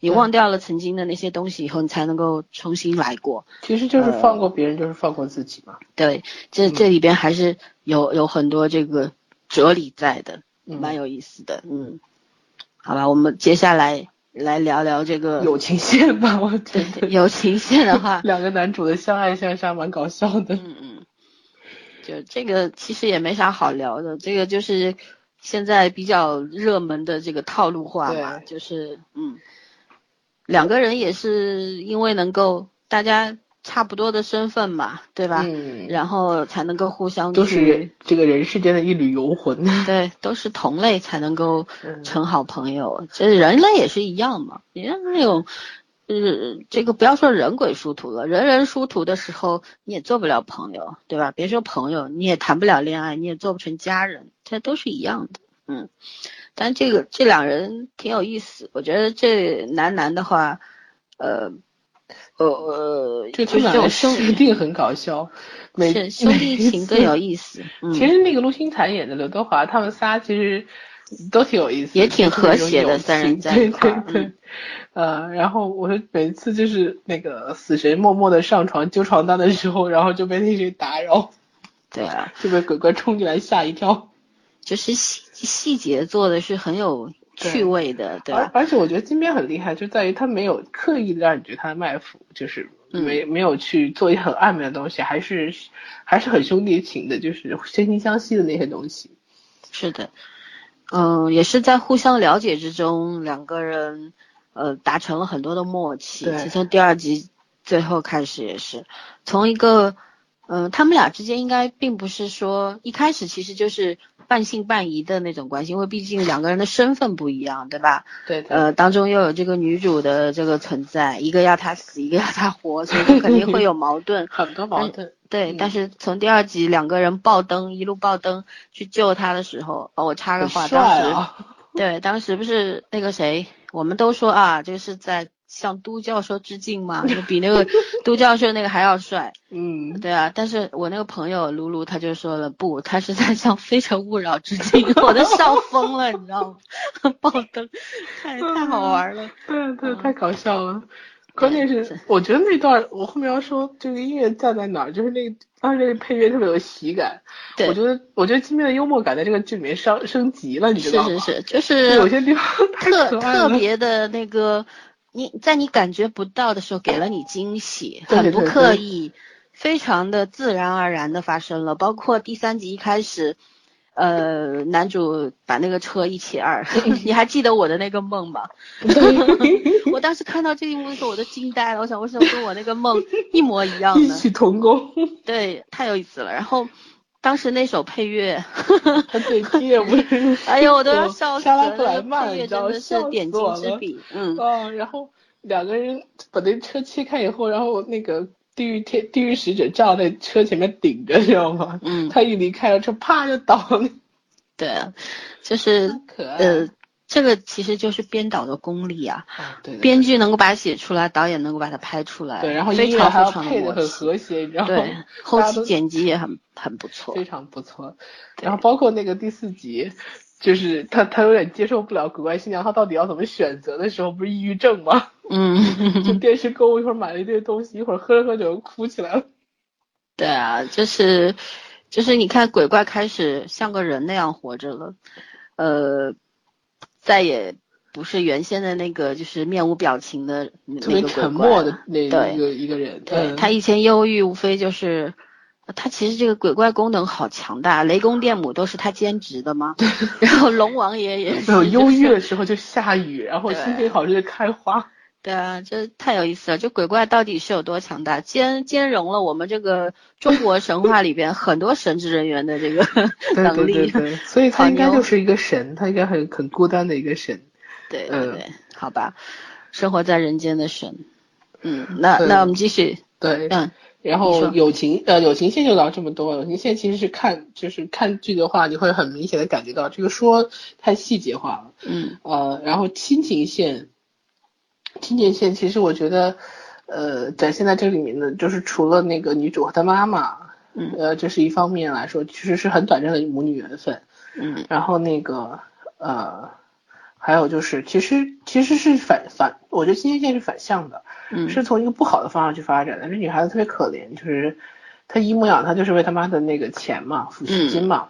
对，其实这里面人反而是最没有人性，就是最不体现人性的一个，最不像。人的。嗯，对，包括那个呃，就是开头金信还活着的时候，啊、怎么说呢？他功高震主以后，就是他跟他妹妹之间，其实就是权力和亲情的一个博弈吧。嗯嗯，他也选择的，呃，怎么说？他其实那到那一步，他也已经没有没有选择权了，但是，但是他还是选择权利的。当时，嗯，对，所以就是说，人反而有时候活得特别没有人性，嗯，还还不如一些鬼怪和那个甚至一些一些怎么说呢，就是妖，就是一些小妖精，对啊，嗯，这个反而现在目前人性这方面是最最淡最淡漠的，嗯，最惨不忍睹的那种。，人性的黑暗面淋漓尽致，但啊是人性的这个光亮面也是很好的。因为这个人你这个看那个仆从，对吧？对对一老一少，嗯，一直很忠诚，而且怎么说，这小女孩这鬼怪新娘应该是这个剧里面最鲜活，就是内心最善良的人。虽然她活得也很、也很可怜，但是她还是活得很坚强、很阳光，就真的是像个小野草一样那样活着。对，非常有韧性，杂草。对，咸菜嘛。对，就我为什么会觉得这个片子和那个《秘密花园》有像，但是又不是太像。呃，《秘密花园》其实是金边第一次走这种比较玄幻的路线啊，就是把嗯男女性别做错位了。嗯。然后到了今天，它就差不多有十年了吧？那个是二零一零年的片子，小呃六六年了。嗯。六年过去了，然后他现在就是呃，他的这个思路永远比较超，还是比较超前的。啊、现在开始把讲讲这种人鬼神三界这种这种类型的风格。嗯嗯，就是这在韩国起步起步晚，在我们中国这种网络小说写 这个不要太多呀。但是你知道，我们很多小说就是想象力是很好，但是逻辑是很差的。嗯就是它核心的那个主题是为了为了玄幻而玄幻，它并没有讲一个很好的主题。就像就像早儿那个说青云他喜欢诛仙，挺好啊？对啊，啊对，嗯，诛仙是挺很好的，就是说类似这样，但是很少呀。大部分现在这种这种文章其实就是一个话题性而已。嗯，还有我朋友写的那个《都市寻妖》非常好，写的人妖 和鬼的那个 之间的事情。我就是说，这种其实这种还是有的，但是非常少。就是这种好的作者，你不能为了为了一个主题而去做一个主题，哪怕就是比如说现在那些情节套在那个穿越的人身上，那就没有意义了。对，嗯，然后我就觉得这这个是怎么说？这个这个近边表现的非常好的，而且就是包括女主的设定都是那种家庭环境很很一般的孩子，然后很很可怜，但是活得很阳光。然后男主虽然一个是财阀的儿子，一个是这种就是鬼怪嘛，以神类似于神仙的，但是都是接近于无所不能的吧，就是那种感觉。嗯啊，但是都没有办法控制自己的命运。嗯，然后就是都被。呃，就是都最后都跟那个像灰姑娘一样的女主搅和在一起了，嗯，就没有想过跟你的人生会有交集的人，但是但是最后跟你的人生有交集了，但是呢，命运花就会比较单薄，它主要主力就是一个感情线，嗯，但是像鬼怪就是明显的丰富了很多，它层次感也有了，然后包括他要讲的一些理念上的东西，呃，也也不是说当时的那个金边那个那个那个程度，因为人。毕竟随着阅历和年纪的增长，他的想法是不一样了。嗯，我我而且包括那个这个剧的布景，你知道吗？这个剧的布景，包括那个房子的设计，有一些有一些取景，虽然不是一个导演了，但是我还是会觉得，我会觉得有时候会有点穿越的感觉。嗯。嗯，也可能是因为题材的原因，所以对，说可能是题材原因，它设定上会有一些相似，但是我就是明显觉得今天作品到今天为止，就像森森在前之前说的，他已经成功的能够把控一些主题了。就说实话，就是呃，新瓶装旧酒，我一样可以红，就嗯一样会有电视台去买我的作品，我一样会有很好的稿酬，但是他还是在不断的丰富他的那个作品的内涵。嗯对，就你能看到他的进步，呃，是很明显的，对，就是我还是蛮期待他将来能能写电影剧本的。嗯，应应该是可以吧，但是可能电影要比电视剧本难写多了，对，因为它时间太短了。对对，是电影是浓缩的艺术嘛，嗯浓缩的精华都是，好吧。对然后我们来讲一下就亲情部分的话，我觉得，呃，这两个仆从，呃，这种忠诚其实已经不仅仅是忠诚，忠诚之外更多的是就是亲情吧，情他们就像一家人一样。对，因为你看，就鬼怪他是不会老的，永远是这个样子。然后小孩子本身，你看像陆星材现在扮演的这个，他他是叫他叔叔，然后有一天 他就是他的兄弟，因为两个人年纪差不多的时候就是兄弟嘛，因为他去外国待二十年，然后再回来，然后那个人已经四十多岁，两个人就是兄弟关系。然后等他再老一点的那个陆星材就是变成他的叔叔或者怎么样，那身份一直在换，嗯。但是这个这个之间的那那个很紧密的那种那种呃牵扯，然后那种呃互相之间那种爱护，你看，包括鬼怪当时地狱使者住到他家去，然后 他说让你滚出去，然后他说那我走的话，我就把呃这个陆星材的扮演的小孩带走，对，然后他立马就不行，你房间那么多，你随便住吧。其实其实就是说，不管怎么样，就你看表面上面好像鬼怪一直在教育他，然后这个顽皮的孩子一一直要让他学做人的道理，然后教他很多。可是这些教育也好，怎么样也好，都是基于他们之间那种浓到分不开的那种。会相互之间的爱啊，对吧？没有这这一份爱的话，其实这种没有血缘关系的这种亲情，我觉得要比我们通俗意义上的亲情对，更有这种有血缘关系的亲情更让人觉得值得珍惜嘛。对，更感人。这个包括老会长，你看他们两个当时老会长说你去二十年回来我们就见不到了，就那时候说呃不管怎么样鬼怪，然后说那我希望今晚我活着，两个人就碰杯了嘛，干杯。然后那时候我真的还蛮感动的，我是我是觉得这个之间就是又像这个老会长对他来说，嗯，既是仆从，但是又像父亲，又像朋友。是，呃，又像兄弟，就是特别复杂的那种，你没有办法一句话去讲清楚的两个人之间的那种关系，然后就是超超越了很多，超越了血缘，呃，超越了互相之间的那种法律上面的那种嗯责任，对吧？还有牵制等等，就是他是那种超凡脱俗的感情，嗯，特别的纯粹，这个是我我我很喜欢的，你有没有就是觉得他有点像那个蝙蝠侠里面那个老管家，他俩之间嗯，就那种感觉？对，嗯，对我超级喜欢这样子的这这种这种感情线，就是看上去很简单，但是你要维持住这份简单，特别特别特别的不容易，对吧？因为嗯，你像有些人的话，可能心眼坏一点的，就是哦，你给了我那么多钱，对，因为我我必须要有这个，虽然没有把那个财阀的这个。呃这一面剖开讲，但是财阀意味着什么？就是像韩国的话，就是控制国家政治经济的都是财阀呀，能够称上财阀的话，对对吧？他们是所有东西的主导面。但是为什么不管他在外面商场上如何的彪悍或者怎么样，如何的累积财富，但是在这个鬼怪面前，不仅仅是因为他有法力你才怕他，是而是因为你真正爱他、尊敬他，你会才会这么多年一辈一辈的人在这边服侍他，啊、帮助他。其实更多的是帮助吧，我觉两个人得。相互就的关心啊，其实就是一个相互的陪伴，对，互相他也不认识，互相之嗯间就非常单纯的那个关系，并没有用什么呃感情之外的东西在控制，没有不讲不跟你讲什么上下级关系，不跟你讲什么啊用钱控制，用身份地位控制，什么都没有，就是最单纯的那种关系。这个呃，我觉得超越亲情了，超越了很多很多的感情，嗯，特特别的让我动容。对，对，我就觉得怎么说呢？其实你看前面有第一集，他坐在那个旷野里面吹着，嗯呃，觉得里面都是花啊，有阳光啊，然后觉得特别美好的时候，你觉得他其实特别孤独，就是那那种感觉，这个世界上基本上没有什么人认识他了，就只有他是活着的，别人都是一代又换了一代，就即便是晴空万里，你还觉得那种特别孤寂的感觉。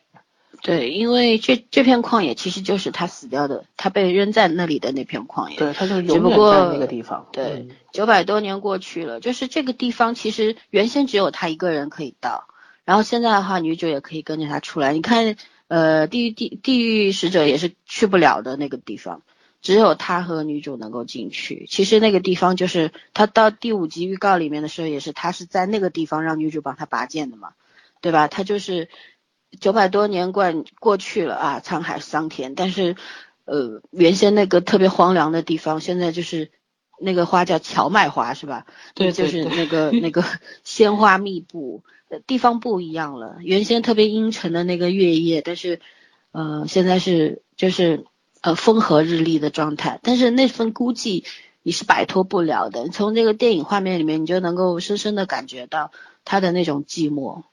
然后就算是最好的朋友，这个老会长，也不能了解他那种心情对，情。能够了解，但是也体会不了。对你要努力的去体会也不可能，因为什么任何人之间都是没有感同身受这件事情的。没办法你自己的感受只有你自己明白。嗯，所以说他的那个那个那个孤独感，别人不懂。呃，我觉得这篇这这个呃这个个是我让女主其实当时冲进他那个世界的时候，快把他吓死了。你是怎么冲进来的？吓死，然后也惊喜吧，因为对啊，就是终于有一个人可以跟他在一样的地方进入。到他的世界里面去了，真正的来到了。嗯，嗯，哎，好吧，接着往下讲。默默的突然很想看第五集。对，有点不知道该说什么，就突然很感慨。然后，其实我们刚在过程当中也讲到了很多的那个，已经把角色讲的差不多了。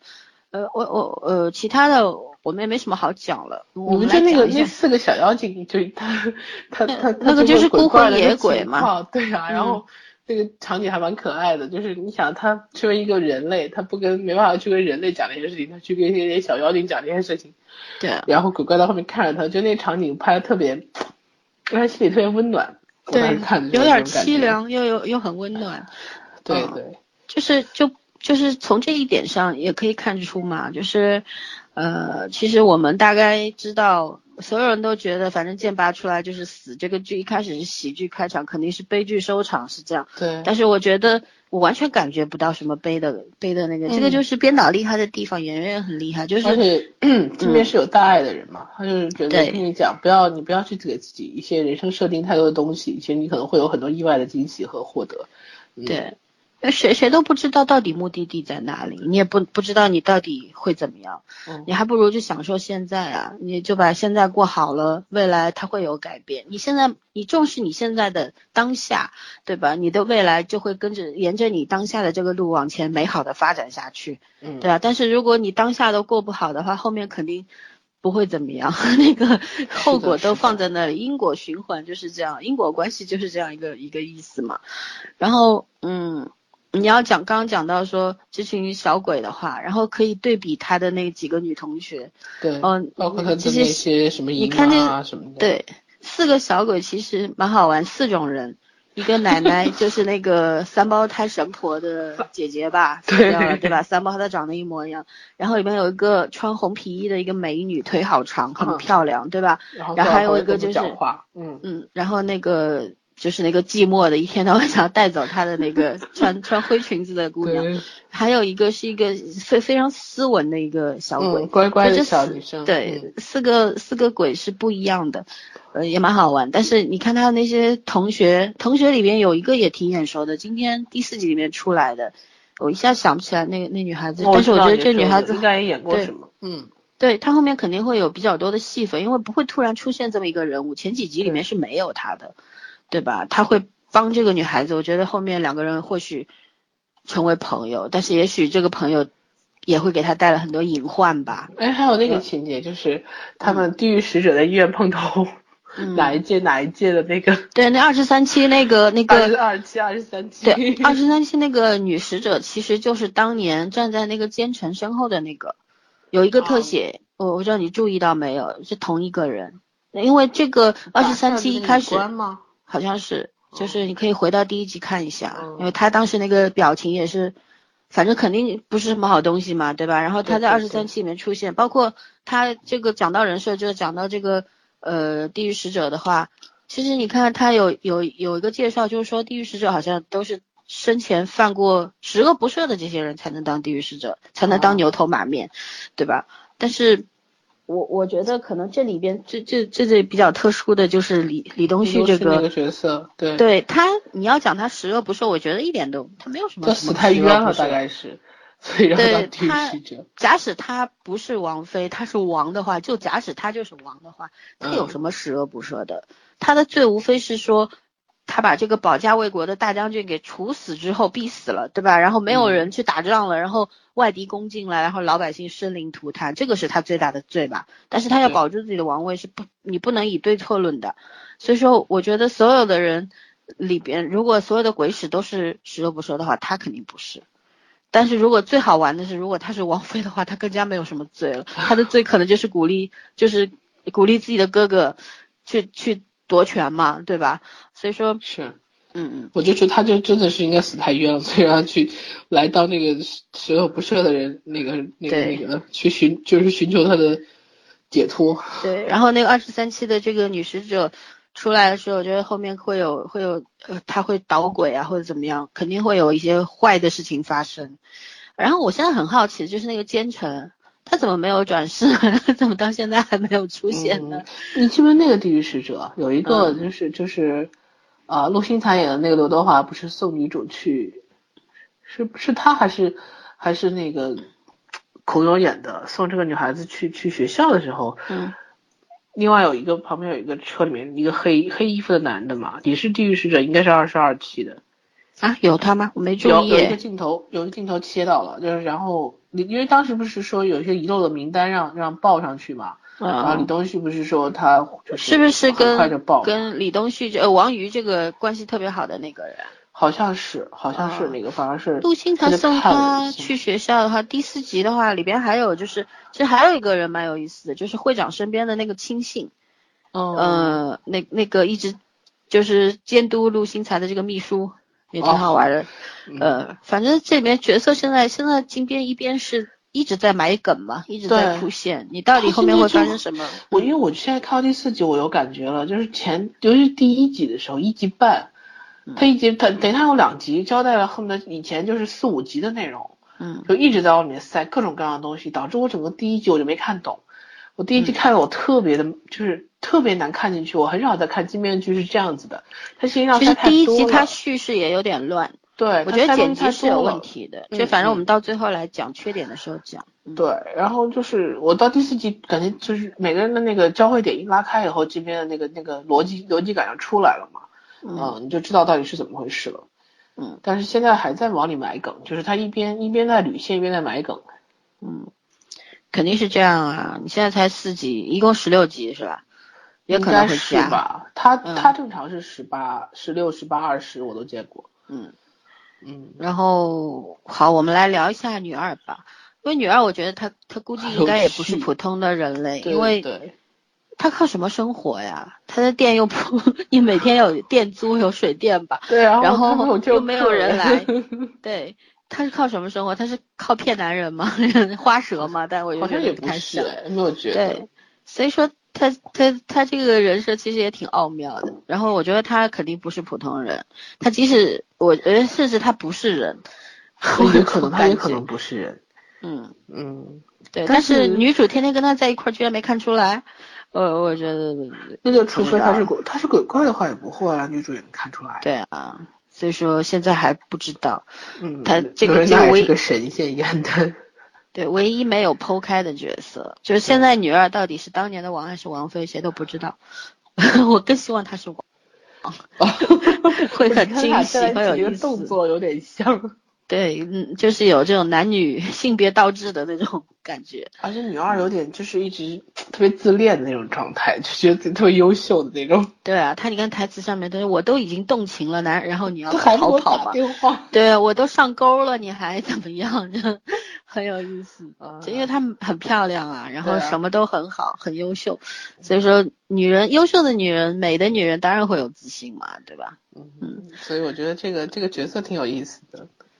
嗯，行，那那其实还我还想讲一讲这个三神奶奶。好啊，三神奶奶的话，嗯，反正现在也就唯一让我有点迷糊的，其实就是女二和三神奶奶这两个角色嘛。因为三神奶奶她虽然是一个这样的一个神的设定，但是我我其实也不太明白她为什么会一要让男二女儿相遇，然后用这个戒指让。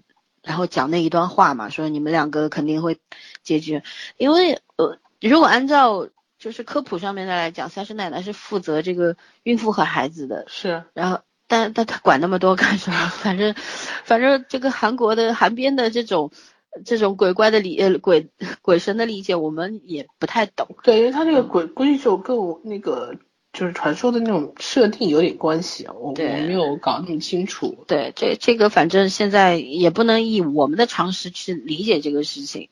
呃，到底他三神哪三神 我也不知道。不知道。呃，然后其实这个这个角色很有意思啊。我其实前三集最喜欢的角色反而就是三神奶奶，到第四集的话，我我更喜欢的是男主，但是前三集我最喜欢是这个女这个女配。然后当她一身在天桥上一身红衣换换装的时候啊，啊，真的有被泡面惊艳到。儿。对，嗯、全剧的唯一开金手指的一个人，其实我我一直刚刚也说嘛，他就是编剧的视角，呃，他是在做这个统筹的一个人，对，上帝的视角。对，把这所有的人上辈子没解决的事，这辈子解决一下吧。然后他也是，你看他有怒的一面，也好像看上去有点坏坏的，然后也非常嗯善的一面。包括女主，她当时女主问她为什么要小时候嘛，九岁的女主问她为什么要救我、保护我，她不说了吗？一出生的时候，我感觉感觉到了幸福。嗯，其实他是一个非常，我觉得非常洒脱的神吧。包括包括他也他也有一点，他也有点那种嗯，惩善扬恶的那种感觉，不是那种倒浆糊的神，就是嗯是两面光的那种神，而是那种非常有主见和想法的。你看他当时给那个女主两次送那个那一个卷心菜，一个一一篮菠菜，那个菠菜他其实知道女主身边没有直系亲属啊，但是他为什么说一定要给他们吃？其实也是一种惩罚，因为他什么都知道，包括女主的存折为什么一天到晚不翼而飞，我觉得他也动了手脚吧，他在暗中的保护女主，因为当时受这个呃他妈妈的所托，是就是让他时不时的关照一下，然后他有自己的一一个善恶判断。我觉得这种神还挺有意思的，就是这这不像里面神都很有人性，都很人性化。对，是有人性的神。没有，不是不是只有神性，然后也有魔的一面，因为他他们对坏人是没有手下留情的那种，不会不会像什么我们惯常的听到那种布神的人说，呃，就是布道的人整天说啊要宽容世人啊，要怎么样怎么样啊，没有，就是好的我们要表扬，坏的我们要惩罚，诶，我就喜欢这种，我觉得这这这个神的设定，嗯、很有意思。好好好。嗯，然后你还有什么要说的吗？查了一下，韩国人是财神奶奶是月老的意思耶。啊、对啊，所以说，反正，那么那么他为什么要让他对啊他的要互为地狱呢？也许只是放放狠话，又是一个误会。他那个表情也不太像，就可能是就是两个人有缘分，但是缘分未了啊。对，嗯也有可能他那个妆那个妆画的太吓人了，所以说你也 看不到他的到底。但是那个语气是有点重的，对吧？是，看着听上去像一个诅咒一样那对种。，你们俩互为地狱嘛。但是诅咒又什么样？还是要回到这个主话题上，就是诅咒其实，你如果认定它就是诅咒，它一定有坏的结果的话，那就只能往坏的方向发展了。但是有时候诅咒，如果你愿意去改变的话，也许它到最后会有一点点好的结局，因为任何事都有两面嘛，有坏的一面，必定有好的那一面，要看你如何去看待。然后这个剧的话，我我我突然想起来，就是我当时在剧评里面有写过，就是呃有一句话我写的是说这个这个故事逐渐是在告诉我一个什么道理呢？你看那个神社给他的这个惩罚，然后神的惩罚是说呃把剑拔出来你就死了。嗯，但是也可能会有不同的结果，就是说说命运这东西到底是什么？命运的话，并不是会不会是有可能全部东西对推倒重来呢？对命运这个东西，可能呃能够被安排的只有那一半，还有另一半是在掌握在自己手里面。嗯你如果努力，或者你想要朝你自己要的方向走的话，也许命运就会不一样。我我我觉得这这也是编剧要讲的一个事情。对，因为因为每个人里面好像都有自己的命运，可是命运都是会都是可以被改变的，中间会出现很多的外力，还有你自己的内因，啊、把握好的话可能就会不同。关键是你想要什么，对吧？是。嗯，好吧，那我们来聊第四部分演员的演技吧，你来说。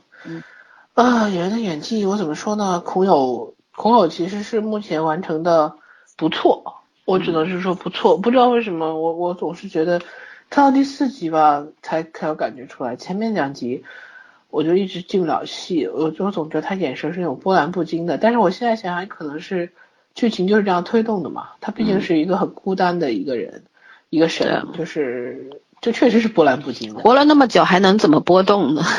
啊、就是就是很淡漠，什么都没有，不像李东旭那种就是呆，就天天就活得就像游魂一样，他只是在执行他的一个职能、职责和工作，然后他就是活得特别的，空有的眼神就让我觉得没有情绪，然后我现在觉得可能这种没有情绪和第四集他看那个女孩子的温度，呃，是一个反差，对，就是他有对角色的变化理解，，让你感觉到变化。嗯，唉，可是不知道为什么，我还是觉得差一点什么，我还要继续往下看。嗯呃，但是他确实是怎么说呢，挺自然的。他给我的状态就是这个剧里面所有的角色、所有的演员的表现都很自然。嗯，呃我觉得他的那个姿态特别好，你不管是站着还是坐着，对对，非常有味。道。对对嗯嗯，就是那种行走的风景画，真的是啊，身上而且有那种确实有鬼怪的人设上面那种气质，对，就是一种有有一些忧郁啊，有一种孤单的那种、那种气，场。他身上本身有自己的这种气质，对对很挺符合，难怪金边要找他。啊，对，金边金边找的演员基本都是符合他设定的，就是符合他角色设定的。他，我感觉他写东西的时候可能就是他就是有一个照着孔刘写对对对，有一个人设在里面。嗯。呃，然后李东旭，我觉得其实这个角色没有太大深度，就前头几集演起来没有太大深度，他本身就是这样的一个设定，嗯，一个没有情绪的，怎么说呢？一个召唤死召唤死者灵魂的这种这种，就叫地狱使者吧。我现在中国这黑白牛头马无常嘛，面嘛，黑白无常的那种，是就这样锁人的的风格，一身黑。对，但是嗯这个地狱使者太太弱鸡了，就是那种除了能够去现场点个名，然后让人家喝完孟婆汤，他还能干什么？对吧？呃搬个家他就找不着人了，这个 什么鬼可能也是，我觉得有有山神奶奶他们在保护这个小姑娘，那不是说就是真的换个地址就找不到人了。嗯，这小女孩儿怎么说身份比较特别吧？嗯，嗯因为她像是所有人的一个怎么说一个缠起来的一个一个一个一个核心。嗯，一旦它解开了，所有人的关系都都都散开了。嗯，对然后金高银确实是很符合女主的设定。嗯，我现在其实前就是前面几集我我喜欢罗仁娜的角色，我觉得刘仁娜还挺有趣的，这个角色演的，虽然出场次数不多，但是印象还挺深刻。然后剩下这三个主角都是说就是完成的都都到位了，但是还没有特别的让我惊艳。嗯就都都是就是怎么说呢，都在一个水水水平线以上，全部是及格分数线以上是肯定的。但是我希望就是剧情的推动能把这能把人的情绪带的再起伏再大一点。那肯定会啊，现在才四集，也看不出什么来。没有，我现在觉得孔有的喜剧感出来了，嗯 就是前三四集的时候，他那个喜剧感出来了。我喜欢他们，就是他和李东旭俩人还挺怂的，你知道吗？他们俩在屋里突然那个门被敲的时候，那个时候我们这儿六十年没有人敲过门了。对啊，谁会来找呢？要能找到他们的，他们肯定第一想法就是肯定会比他们厉害很多的他人门一响，才会这他噌就样。窜到沙发上去了，笑死我。对，就是演技方面，我虽然觉得李东旭还是没有什么，没有，就他可能一直就是这样对。对对，对，没有什么变化。嗯跟我以前看他的时候，他也也就这样，反正他也是属于一个比较平面化的演员，但是他有他自己的那个特质，风格他在里面。嗯对他的他的特质就是他很适合这类，嗯、类型蠢萌蠢萌的那种适合这个角呆萌的这种。对，对，因为他长得也挺呆萌的，两个那一双眼睛特别有意思，是吧？哦整天就睡不醒的那个状态。像个特别像那加菲猫的那个感觉。对，里边有一个官方吐槽嘛，不是女主说嘛，说他丑帅丑帅的，但我觉得丑帅这两只字还是不太符合他。对他其实不丑了，丑帅真的起码是要于炳和这个徐仁国的样子，是吧？他不丑李，东旭真不算丑，但他也不是那种帅，他就是乖乖的那种感觉，我觉得。对，但是李东旭也有自己的反差萌，他他有一个硕大无比的胸肌，其实跟他的脸一点都不像，完全不一样。但对啊，其实我原来看李东旭单独看的时候，我是觉得他这个人身材就是挺挺清瘦的那种感觉，可能是骨骼的原因。但是你看他跟孔友是那种身材比较好的，他跟孔友站一起，他并不比孔友瘦，你知道那种感觉。我第一次我说，咦，李东旭原来这么壮。对啊，他们不都是穿衣显瘦，脱衣有肉嘛？都是。但是孔友孔友的肩好看，孔友是倒三角，人家是模特出身，对，然后李样东旭的肩虽然宽，但是他腰那个就是没有孔友这种没有这种丰腰是吧？对对对，所以就你单独看的时候，你觉得他挺瘦的，但是跟孔友站一块儿的时候，咦，他肩并没有很窄，但是看着就没有孔友那种那种肩宽的感觉。没有孔友的我想天然的线条美早同学。夸那个谁说肩膀长得好，我说嗯，肩膀长得好是不一样的。小池嘛，太平洋肩膀。嗯，我说原来肩膀还可以长得好，这样形容。对啊，嗯，有安全感嘛。然后肩膀长得好，整个人的那个架势就不一样啦，对吧？嗯，对。男生尤其是男生，女生肩膀太宽的话，其实女生需要一点点肩膀，穿衬衣好看，但是又不能太宽。男生还是宽一点好看。对。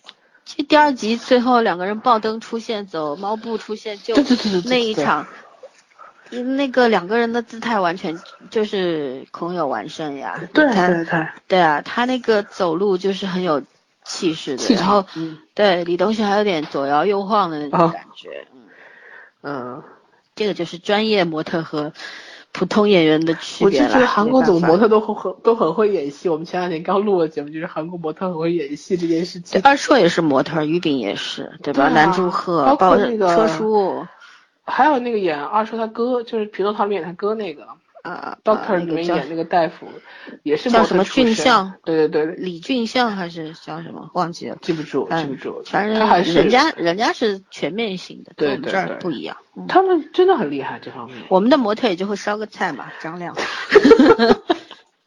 人家还是人家还是有演过戏的好吗？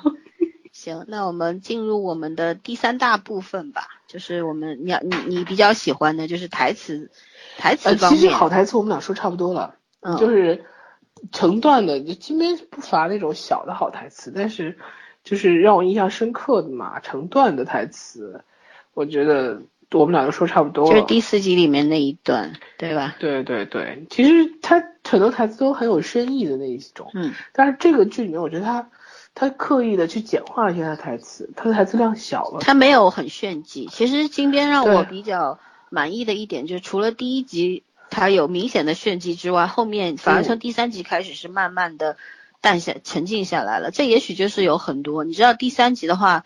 呃，有一个公众号，我非常不喜欢的一个写公众号的这个我人知道你，说的是谁。对，说金边又怎么样，又不行了。然后我就觉得你自己看不懂吧，你就是不能接受这种对他就是只能习惯于金边那种华丽的辞藻。对，然后包括太后也是，他当时把太后说的一文不值，把冰金边也说的一文不值，我非常讨厌这个人。然后 还有就是对对对，学迷蒙啊，嗯，对。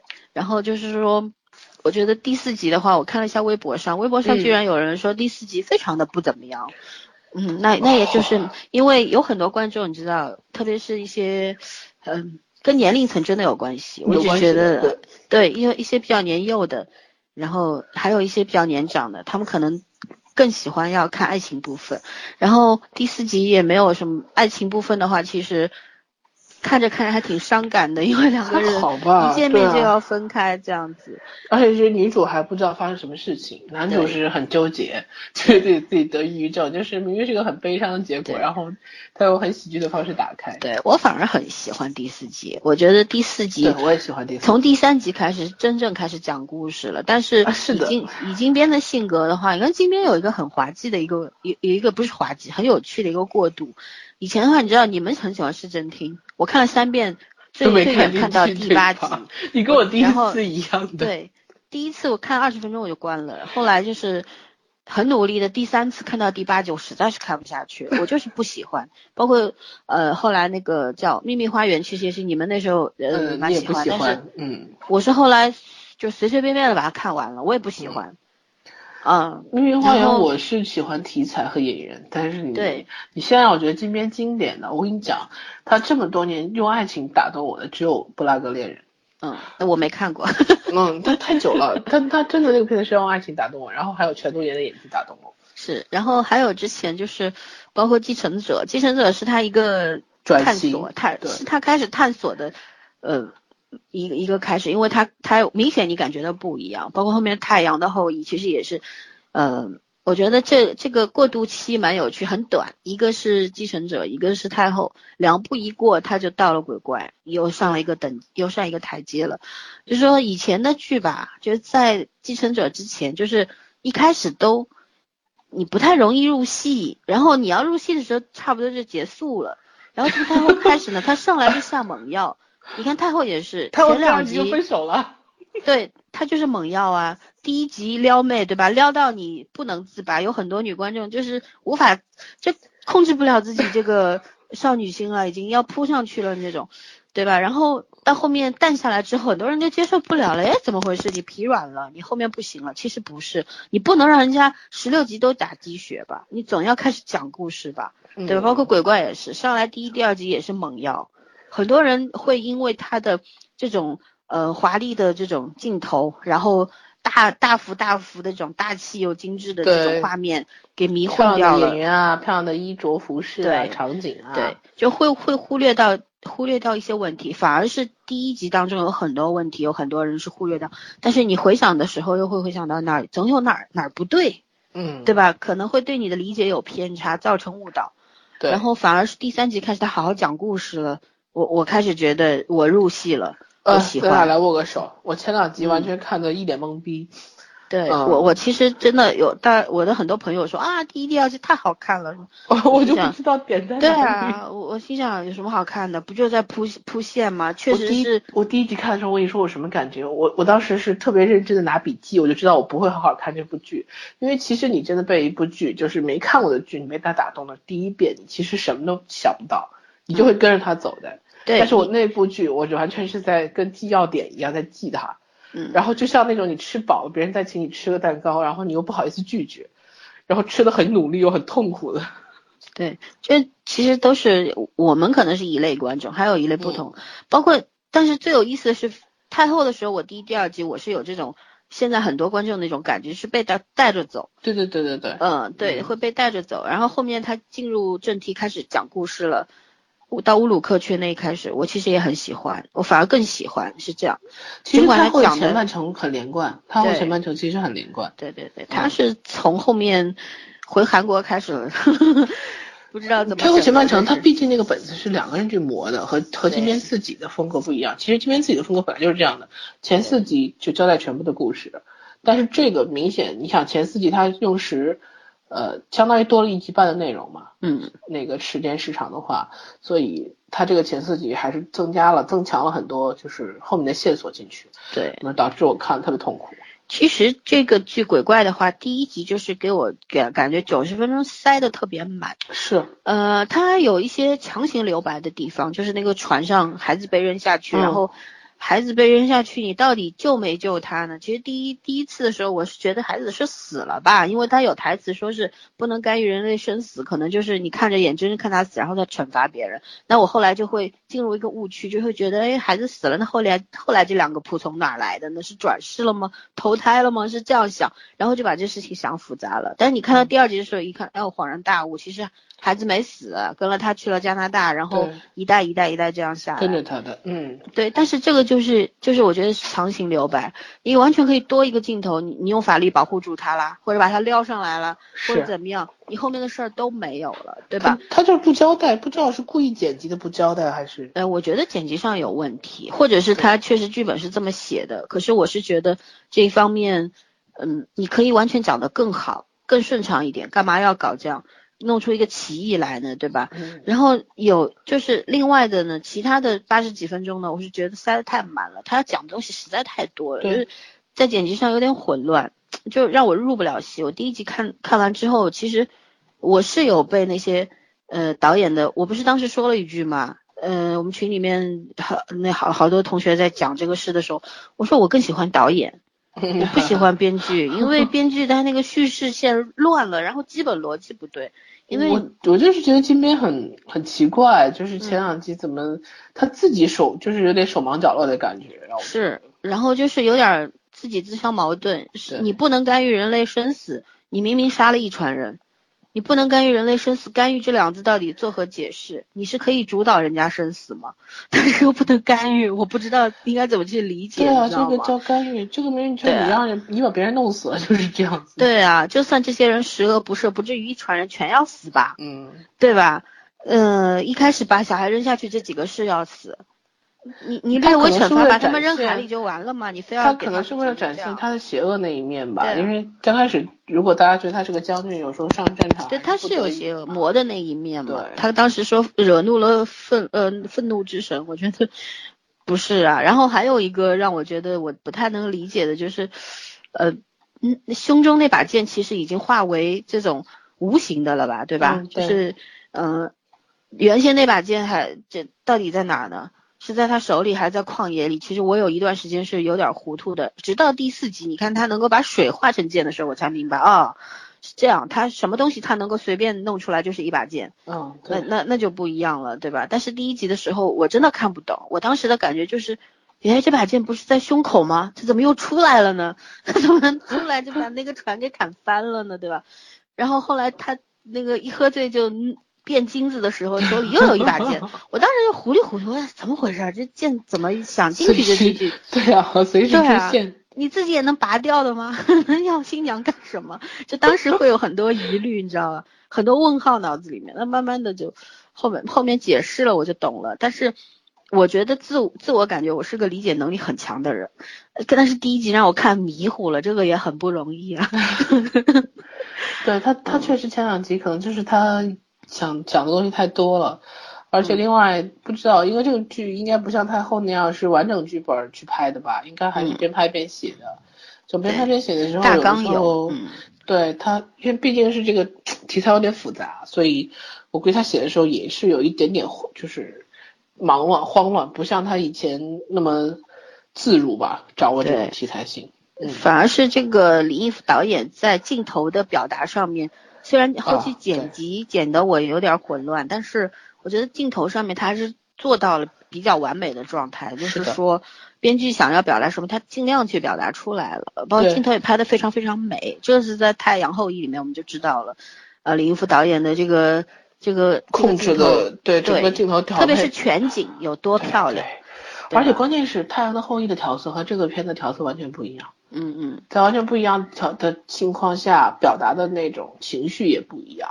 然后包括其实这个剧有点复杂，你看，呃，它还有有一个穿越的嘛，有一个嗯不同空间的穿越，包括时间的时间线的穿越，嗯。呃，包括古代战场和现代这种都市风格的这种把控，哦，我现在觉得它都很完美，做的都很完美。嗯，有一有有一个地方不太好，就是一上来第一集一上来前两分钟，就是那个三婶奶奶和她妈妈在那个、啊在那个桥上天桥桥上其实那个画面调色我非常不舒服，除了黑白只有红，其那个红我觉得是故意的，对是我故意的，感觉是但是让我不太舒服，你知道吗？嗯，对，嗯，就是人人接受起来会有点反，就是呃反应大。对对对，不不不是很舒服，特别是他后来那个镜头模糊之后，屏幕上留下了一片红的时候，我觉得特别刺眼。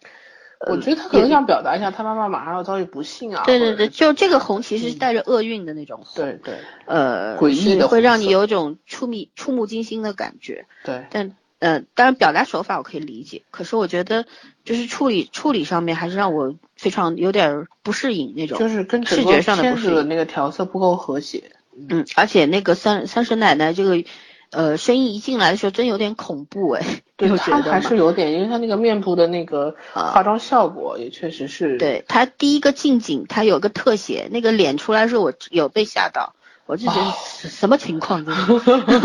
终于像鬼怪了。对对对，但是他不是个神吗？为什么要这个妆化的实在是有点不好看？但是在第三集里面，就是他第二集啊，他那个有一个动作，就是穿越了，啊，不是拿戒指那点儿，第四集吧，嗯嗯嗯，就是他那个谁去拿李东旭演的地狱使者去拿戒指的时候，就是 做那个效果特我特别喜欢，嗯，嗯，就是那个他时空一样的那种，。然后还有就是他那个从镜面里面看到他的表表情，啊然后声音从花外音进来，对吧？对，那个很恐怖。那个哎，可是，在之前的镜子发现有一个镜子镜头很美，嗯就是孔友在家的时候想起来那个小姑娘跟他说的话，穿个蓝毛衣，然后当嗯时是有一个特写是，是是通过镜子他看到他站在他那个住所，就是那欧式的一排窗户前面，就是像一幅画一样，有一个镜框在那里，对，是通过镜子反差拍出来的。这这个是确实，我是觉得导演在这方道具也很强，对，就是我就说这个导演和编剧是有强迫症美感的两个人。两个人默契度非常高，虽然才第二次合作，但是嗯这个就是高山流水 伯牙子期，这个遇到知音了吧？嗯应该是，是的，嗯嗯，好吧，那那我们还要讲什么吗？我们现在没有什么，就讲讲逻辑上漏洞也都讲完了吧？嗯、对，基本上都带过了。我强调一下音乐啊，这个片子的音乐真的是，真的是让我觉得非常完美，不管是那个剧中的音效，嗯。还是说就是原创那些音乐，嗯。呃，朴灿，哎是朴灿烈的吗？嗯，？Stay with me，对对对，第一首主题歌。OST，嗯。嗯，包括韩剧的 OST 都有一个毛病，就是开头那句一定要用英文，然后后面就是韩文。但是这个歌做的整体的效果还是非常欧化的，就是对而且除了那句，除了台除了词之外，那个英文那个那个曲风的效果还是很很接近于美剧里面那个效果的。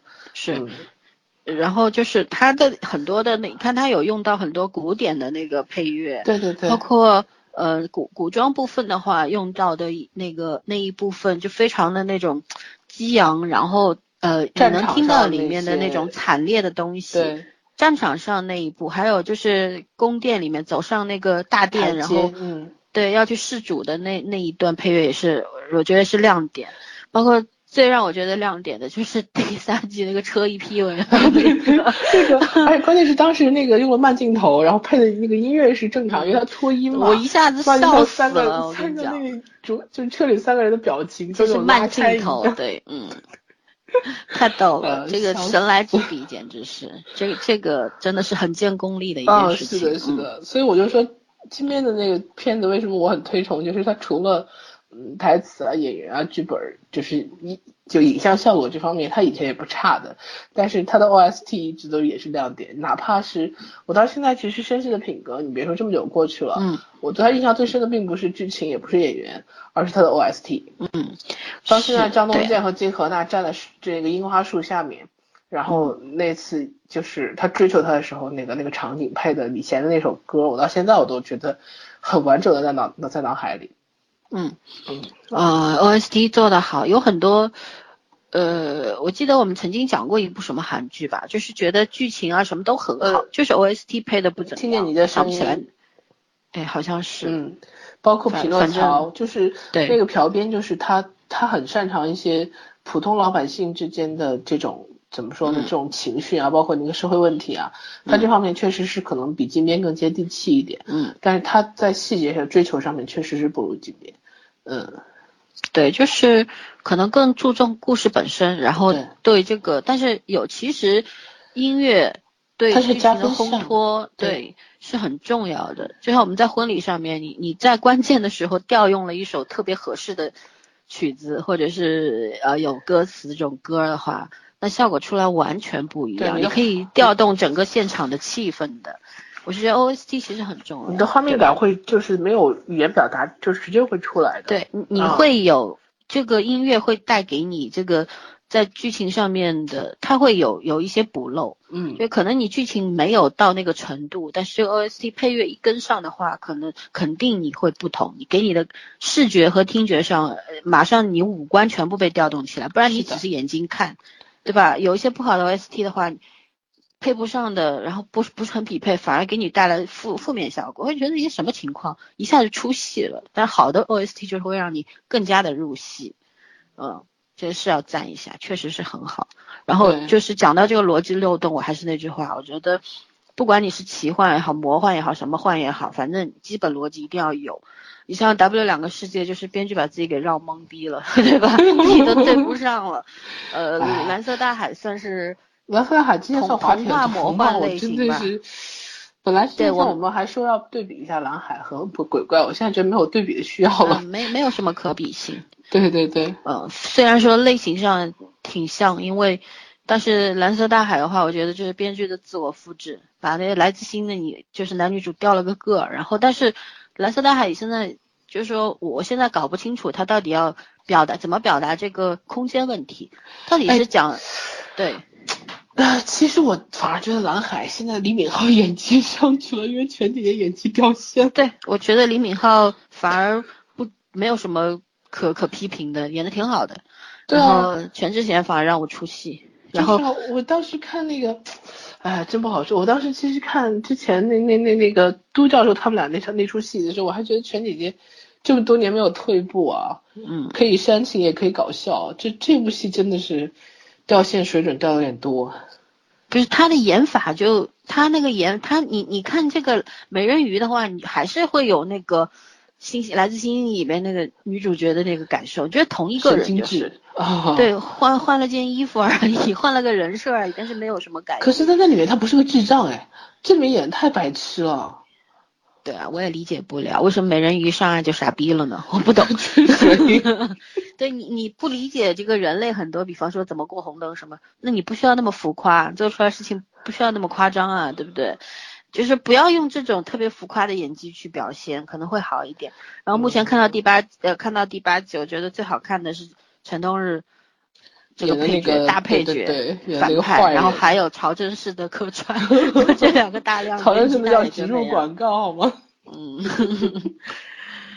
好吧，那那嗯我们还有没有有没有要讲的？因为目前只有四集，其实其实该讲的没讲的很细了，今天是的，而且我们这边没有打分，因为实在是四集不好打分。没啊，法打。等到嗯我我我们如果按照十六集的话，我们起码要再讲两次。我觉得以四集一个进度的话，会讲嗯四期，应该会跟王沥川持平吧。王沥川，对对对对对 我觉得金边还是值得我们去花功夫的真的是嗯，对，而且其实我刚开始两集，我跟森森都有一个感觉，就是略失望了一点，觉得他会不会太追、太执着于追求这个话题的这大气啊，想表现的东西太多了，嗯导致他收失控了，就是对他擅长的部分失控了。嗯嗯，现在目前看起来三四集又回到又回到就是他惯有的水准了。